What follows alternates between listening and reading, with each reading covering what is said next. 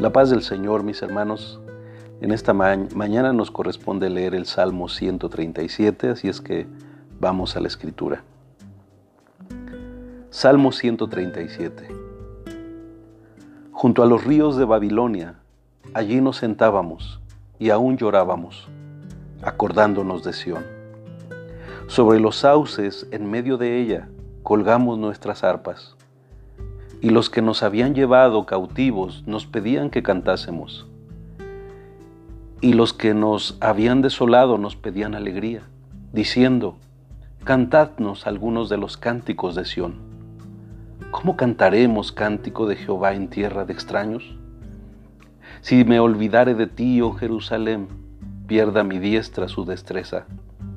Mi lengua se pegue a mi paladar, si de ti no me acordare si no enalteciere a Jerusalén como preferente asunto de mi alegría.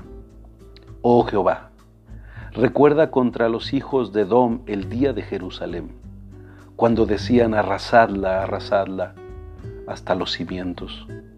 Hija de Babilonia la desolada, bienaventurado el que te diere el pago de lo que tú nos hiciste, dichoso el que tomare y estrellare tus, tus niños contra la peña. Amén. Este es un salmo que no deja ninguna duda que es acerca de la cautividad babilónica, aunque se desconoce su autor y fecha. El tema de este salmo es, muy, es un claro lamento de los cautivos en Babilonia. Lo vamos a dividir en tres puntos. El primero de ellos, de los versículos 1 al 4, resaltan sus lamentaciones. Esta parte del Salmo nos da una mirada del profundo dolor al estar tan lejos de Sión, en lugar de la presencia de Dios. Con mucho dramatismo hablan de cómo colgaron sus arpas, pues no sentían ánimo de alabar a Dios en tierra extraña, pues una de las maneras en que se burlaban los babilonios de ellos era pidiéndoles que le cantaran a su Dios, quien según los babilonios no los había podido librar de su poder. El segundo punto de los versículos, los versículos 5 y 6 son como un voto de no olvidarse de Dios y de Jerusalén.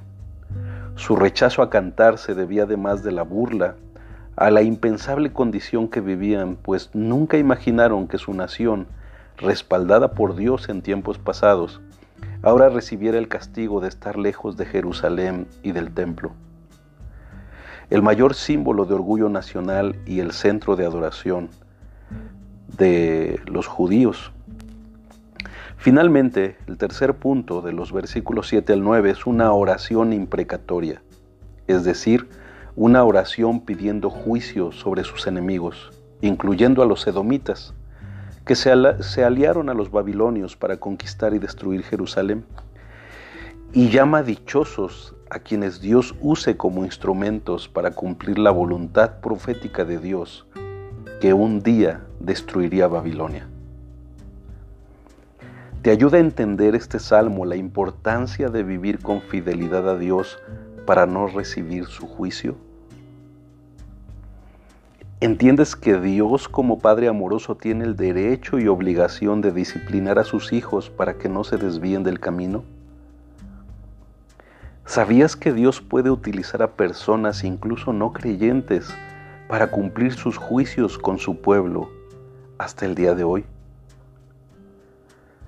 Que hoy este salmo nos ayude a pensar que no podemos seguir jugando a ser hijos de Dios, pues tarde o temprano buscará los medios para reprendernos y hacernos volver al redil, pero muchas veces para nosotros el costo va a ser muy alto.